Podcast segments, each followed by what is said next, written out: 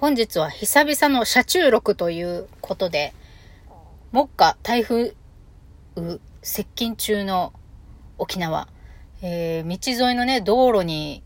植えられているヤシの木がわっさわっさ揺れてる中で今日は車の中で収録をしたいと思います。えー、両脇に車が駐車されていて、その中にね、両脇とも車の中に人がいるけれども、そんなことも気にせず、ただ一人、ひたすら携帯にね、話しかけるということを10分か12分間やっていきたいと思います。エロ玉ラジオ。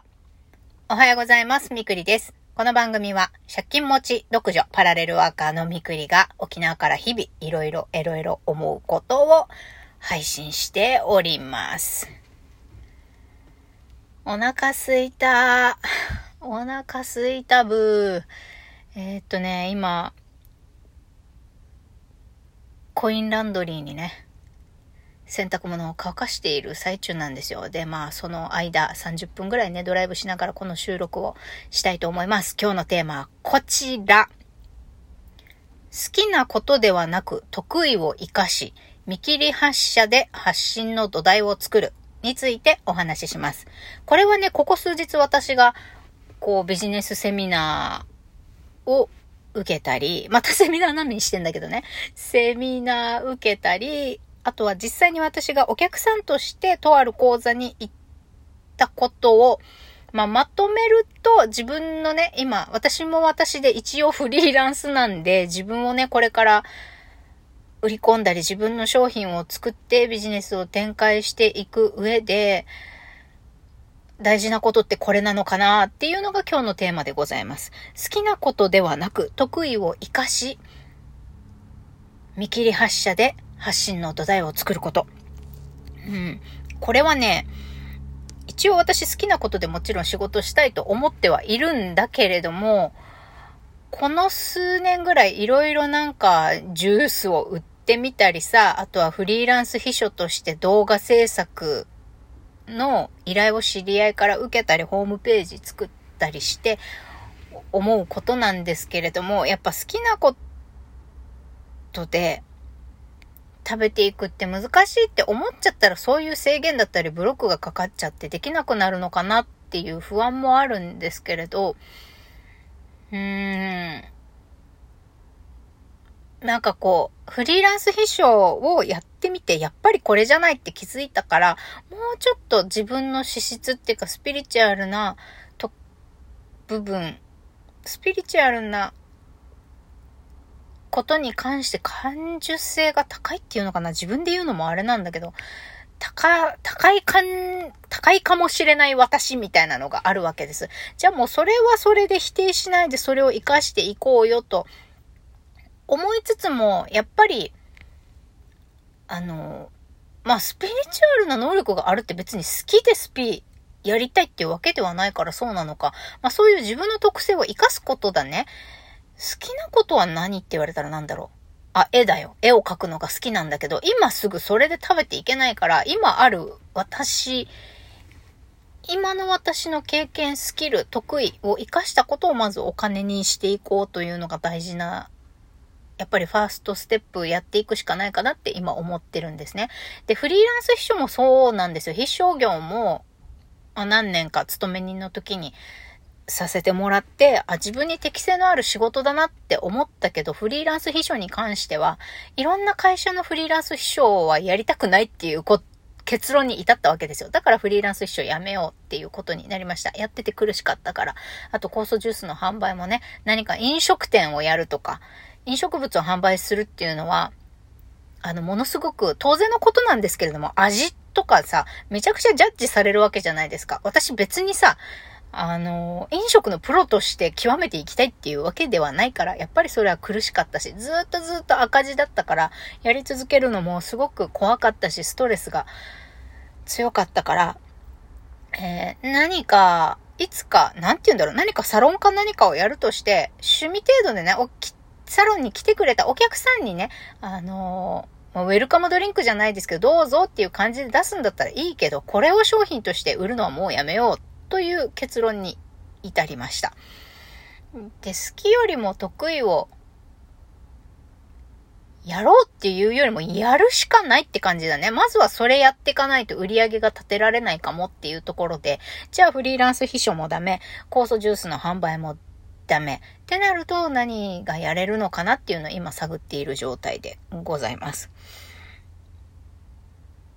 で、そんな中でね、あの、私、メイクアップアーティストの小田切ヒロさんっていう方が好きで YouTube とか見てるんですけれども、最近その方の YouTube 動画で100の質問っていうコーナーがあったので、それを見た中で、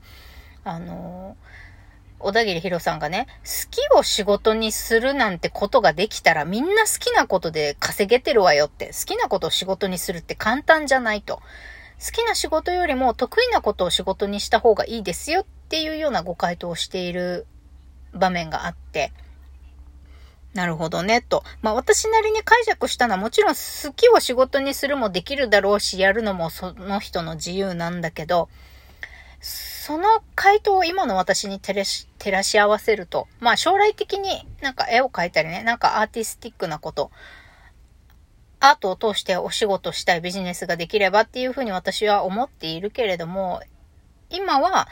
それよりも売り上げ立てていくこと、自分でビジネスをやって食べていくことを考えるのであれば、得意なことを活かして、まず収入を得るっていうことを考えた方がいいかなって思いました。まあ、得意なことっていうのは、苦なく勉強、追求できることっていう意味合いも含まれるかなってちょっと思っているんですね。あとは、他の人よりも苦なく自分がやり続けられること、探求し続けられることが得意なことの意味合いかなって今はそう捉えていて、それを考えた時にまあデザインなのかなって最近思ったりします。今のバイト先でね、チラシとかを作っていて、まあ私としては7割8割の出来なんだけど、でも会社の人たちは、あ、綺麗にできたねって言ってくれているから、あ、まあ自分では100%納得いかないけど、出した先では一応喜んでもらえてはいるから丸としようみたいな。このちっちゃな実績、成功体験をとりあえず、あの、積み重ねていったらいいのかなって今思っています。ってことは、じゃあデザイナー、デザイナーっていうかまあ、紙媒体が作れる人、あとはウェブデザインも本当はできたらいいんだけどね。じゃあそれで自分を売っていくとしたら、その、次に続く見切り発車で発信の土台を作るってことなんですけど、やっぱりポートフォリオサイトとか自分のホームページとか SNS のページ、デザイナーとしてのページを作ることは必要だよなと思っていて。まあだけど、何が商品に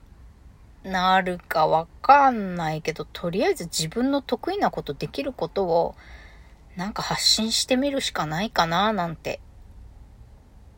今は思っています。自分が少しずつね、フリーランスとして食べていけるようになるために、今私が、やる必要があること、やるべきことっていうのは、好きなこと、例えばさ、マンダラアート、塗り絵とかするの好きなんだけど、その絵をさ、描いた絵を SNS で発信してってさ、絵描い、なんかそれを売るとかっていうよりも、すでに売り上げっていうか、収入になっているこのデザインの部分をまずは、活かして、伸ばして、いった方がいいのかなと、今は。思っていて、まあ、その自分のね、自分を知ってもらうための発信の土台のページっていうのを作っていく。そろそろちゃんと作った方がいいかななんて思っています。まあ、10月1日から業務委託契約に切り替わるので、それに向けてなんかページ作ろうかななんて今は思っています。自分を売ることとか自分を知ってもらうことって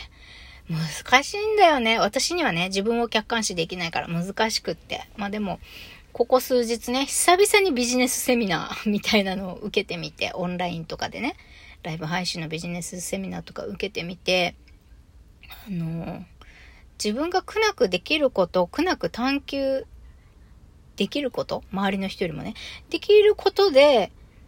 まずは発信してって、見切り発車でいいから。ちっちゃな実績事例でもいいからとにかく発信してみて、そこから少しずつ積み上げていくことを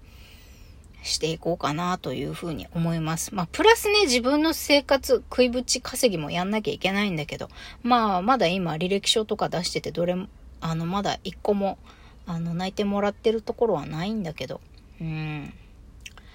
まあ、そんな感じ。休みの日に仕事の話すんなやって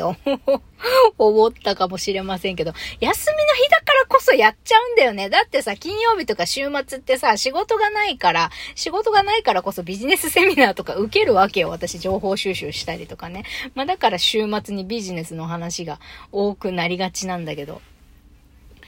いやー、これからね、副業とかフリーランスで